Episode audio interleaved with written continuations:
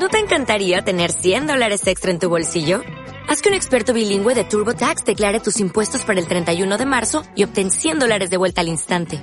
Porque no importa cuáles hayan sido tus logros del año pasado, TurboTax hace que cuenten. Obtén 100 dólares de vuelta y tus impuestos con 100% de precisión. Solo con Intuit TurboTax. Debes declarar para el 31 de marzo. Crédito solo aplicable al costo de la presentación federal con TurboTax Full Service. Oferta sujeta a cambios o cancelación en cualquier momento. Don Alberto Iturralde, responsable de díasdebolsa.com. ¿Qué tal? Muy buenos días, ¿cómo estamos? Muy buenos días, Arturo, ¿todo bien? Cuéntame, ¿cómo estamos viendo esta apertura de mercado en la que estamos viendo al selectivo caer un 2,5% en los 7.692 puntos? Bueno, pues está un poquito cumpliendo lo que ya lleva avisando meses, y es que seguramente eh, nos va a tocar caídas. Así es que a veces, eh, aunque parezca un poquito fastidioso, porque no nos dan muchas oportunidades en el mercado cuando se producen descensos, por lo menos oportunidades de compra, bueno, aunque sea fastidioso, es interesante o por lo menos es importante entender que, eh, bueno, pues en ocasiones es mucho mejor saber no perder que estar pendiente de cómo ganamos. Y ahora, pues si más o menos hemos sabido estar fuera de esta caída, hay que seguir fuera. De acuerdo, pues vamos a ver cómo ve las cosas Eduardo Bolinches, director de Bolsa Cash. Muy buenos días, Eduardo. Buenos días, Arturo, ¿cómo estamos? Pues aquí estamos viendo más pasar la mañana. ¿Cómo estamos viendo la apertura? Bueno, pues claramente negativa. Eh, vista la ola de dimisiones eh, de ministros lusos, ¿no? Con, con, una bolsa portuguesa bajando un 6%, lo cual pues es un recuerdo a navegantes, ¿no? Que, que las bolsas bajan más rápido y más fácil eh, que, que, que, suben, ¿no? No hay argumentos macro encima de la mesa eh, para, para que rompamos zona de máximos, sino todo lo contrario, seguir haciendo lo que sabemos y es eh, una sucesión de máximos y mínimos decrecientes con reacciones por el camino, obviamente, que nos llevan a pensar a todo el mundo, o a casi todo el mundo, vamos, me excluyo, que, que ya pasó lo peor, pero son rebotes estándar de 3-4 sesiones para luego girarse y, y, marcar nuevos mínimos, ¿no? Ya bueno, estamos ahí. Pues vamos a recordar, si les parece, formas de contacto y entramos en materia. Si quieres ponerte en contacto con Primera Hora lo tienes muy fácil. Solo tienes que mandar un mail a primerahora@gestionaradio.com. Primera hora arroba gestionaradio.com. Si lo prefieres también puedes seguirnos en Twitter. Nuestro usuario es arroba phgestiona, arroba phgestiona. Y sobre todo a través de los teléfonos que ya conoces, 91 309 5330 y 91 309 5365. 91 309 5330 y 91 309 5365. 5365. 15 minutos para las 10, para las 9 en Canarias. Antes de ir con las primeras consultas, tenemos que hablar de viajes. El corte inglés.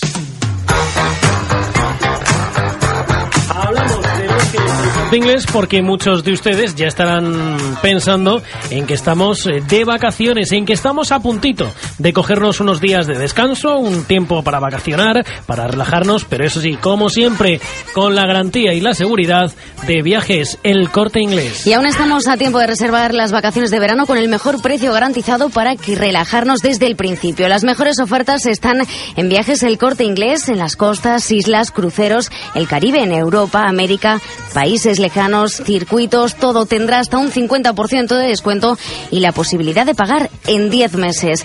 Más información en cualquier agencia de viajes del Corte Inglés en el 902 400 454 902 400 454 o en viajeselcorteinglés.es. Reserve ya este verano sus mejores vacaciones con la garantía y confianza de Viajes El Corte Inglés.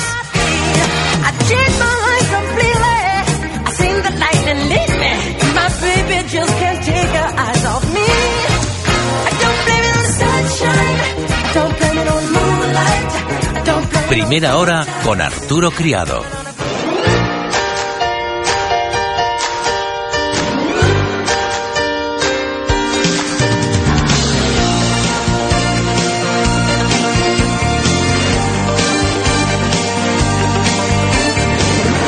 ...9.47, 8.47 en Canarias... ...con el organillo de Guillermo Tejero... ...interpretando Mrs. Postman, Mr. Postman... ...saludamos a nuestra Mrs. Postman... ...Alicia Patón, ¿cómo estamos? Muy bien, Arturo, aquí riéndome un poco. Ya habéis sacado el organillo, ¿no? Sí, el Casio sí, sí, de toda la vida. El Casio de... blanquito de las teclas ahí... ...que tenía melodías predeterminadas. Predeterminadas, sí, sí. De hecho, el fondo, mira, mira, fíjate, fíjate.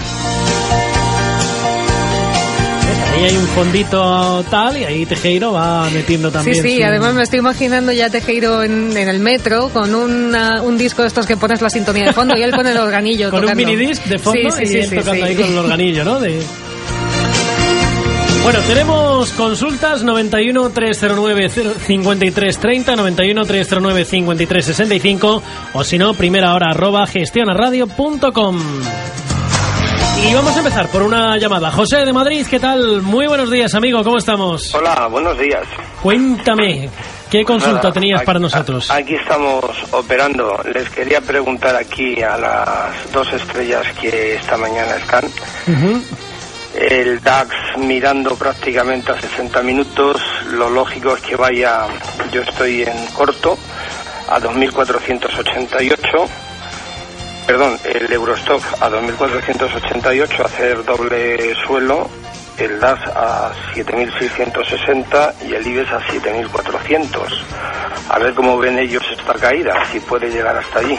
Bueno, pues vamos a ver, te reviso niveles para que no se me pierdan. Eurostox 2488, IBEX 7400 y DAX 7660, ¿verdad? Sí. Estupendo, José. Gracias por estar con nosotros. Hasta luego. Un saludo. Bueno, pues Eduardo, empezamos por usted. ¿Qué preferimos, DAX, Eurostox o IBEX? ¿Qué le gusta más? Eurostoxx, que lo tenemos más Pues cerquita venga, y, vamos y es con ma- él. Es más fácil, el peso de la banca le va a hacer caer más rápido, ¿no? Vamos a ver, eh, en minutaje 60, como, como decía José, eh, pues bueno, lo que he dicho antes en la introducción mía, ¿no? Eh, a por la pauta de máximos y mínimos decrecientes, ¿no? Los últimos mínimos, como, como bien sabe y, ha dicho, pues están marcados el día 24 de junio, eh, 2.480 y poco por ahí, y bueno, a perforarlos. Pero es que además eh, que no que no se olvide de mirar un gráfico diario porque tiene implicaciones bastante neg- negativas, ¿no? Estamos haciendo un pullback de una cuña bajista que ha roto por la parte de abajo, con lo cual yo creo que, que nos manda nos mandaría rapidito la zona de 2200. Entonces, bueno, eh, decirle que está en la posición correcta del mercado, que es la bajista, y, y que vaya moviendo su stop de pérdidas a medida que vayamos bajando, que evite siempre el salirse eh, con este tipo de reacciones estándar de 3-4 sesiones, en la medida de lo posible, cada uno opera de su forma, pero eh, la mía es esa, eh, no ir al día a día, eh, sino ver, ver gráfico día, y, y por lo tanto, nada más darle la enhorabuena porque, porque tiene muy claro que el mercado es bajista. Perfecto. DAX, eh, don Alberto, ¿qué le decimos? Bueno, pues que el objetivo bajista es esa zona, 7.635 que él comentaba y en la que marcaba mínimos el, el- la semana pasada. Ahora, eso sí, eh, seguimos en una tendencia seguramente durante los próximos meses bajista. No está en el gráfico todavía, lógicamente, pero se irá viendo porque durante muchas semanas hemos visto cómo se ha ido relajando la información negativa, la gente ha tendido a comprar, la pregunta siempre era ¿qué compro? y no si realmente tengo que mantenerme dentro, de manera que seguramente esos 7.635 se romperán a la baja y continuará cayendo. Y en cuanto al IBEX en 7400, ¿qué le decimos, Eduardo? Pues eh, vamos a ver, eh, los mínimos también del día 24 de junio están en los 7.500, a por ellos vamos. Eh, no sé a qué velocidad de crucero, pero bueno, eh, es que además nos salimos por la parte baja del rango ligeramente bajista desde el inicio de este año, ¿no? Por lo tanto, bueno, eh, es cuestión de seguir perforando. Vamos hacia la zona de 1170, que es donde verdaderamente es donde aparecería el, el miedo de verdad, ¿no? Mientras no, perforam, no perforemos el, el 7170, veremos reacciones la mitad de bruscas que las bajadas, lo cual pues puede asustar mucho para hacer trading, pero pero vuelvo a decir lo mismo, que, que si hay algún índice bajista es por antonomasia es el índice IBEX 35, ¿no? Lleva seis años bajista desde los 16.040 puntos de, de, de noviembre del 2007, ¿no? Por lo tanto, a por, a por los mínimos del año pasado, que están ligeramente por debajo del 6.000, y, y hacer lo que sabe hacer desde hace seis años, ¿no? Que es marcar máximos y mínimos decrecientes. Más consultas que nos van llegando a primera hora arroba gestionaradio.com al 91 309 5330 91 309 5365. Alberto de Oviedo, ¿qué tal? Muy buenos días, amigo, ¿cómo lo llevamos? Buenos días. Eh, sí, hoy realmente buenos días también aquí en, en Oviedo. Hombre, eso está bien, no está lloviendo. No, ayer sí, pero hoy, hoy tenemos un día estupendo. A Aprovecha si- para darte si una escapadita a la playa, hombre. Sí. No, está la, la bolsa hoy muy, muy complicada. Eh, quería preguntar realmente, yo estoy haciendo intradías en el IBEX 35 y bueno, estoy siguiendo Ebro Foods y Mediaset para entrar. Quería preguntar a los analistas cuál era su opinión. Muchas gracias. Venga, gracias Alberto. Hasta luego. Pues don Alberto, empezamos. Ebro o Mediaset, el que más rabia le. Ebro, Ebro Pues porque. Ebro probablemente sea nuestra Amadeus durante las próximas semanas. Es decir, es un valor que Me la voy apuntando entonces, Ebro Foods. Sí, Cuénteme. sí, sí, sí, sí, Arturo, porque fíjate, es de las pocas que está siendo absolutamente disidente de la generalidad del mercado. Ha roto al alza una zona de máximos muy importantes en los 15,80. Ahora bien, sí es cierto que antes de continuar al alza no nos debe extrañar que una vez que ha roto al alza esos 15,80, ahora está en 16,07, quiera de nuevo retroceder a acomodarse ahí para continuar luego subiendo. Así es que tenemos dos opciones. O bien entramos ahora mismo tal cual está, en los 16,07 y colocamos un stop relativamente amplio en los 15,60 o bien lo que hacemos es esperar primero el recorte a esa zona 15,80 y ahí entramos compradores. Pero es un valor que ahora mismo marca una tendencia alcista clarísima. ¿Y qué le decimos sobre Mediaset, Eduardo? Bueno, pues vamos a ver, tiene una estructura impecable, ¿no? En máximos y mínimos crecientes desde verano del año pasado. Eh, lo que ocurre que en gráfico semanal se ve claramente que, que la tendencia principal del mercado bajista, eh, iniciada en, en verano del 2007, pues pasa por las inmediaciones de donde está ahora, ¿no?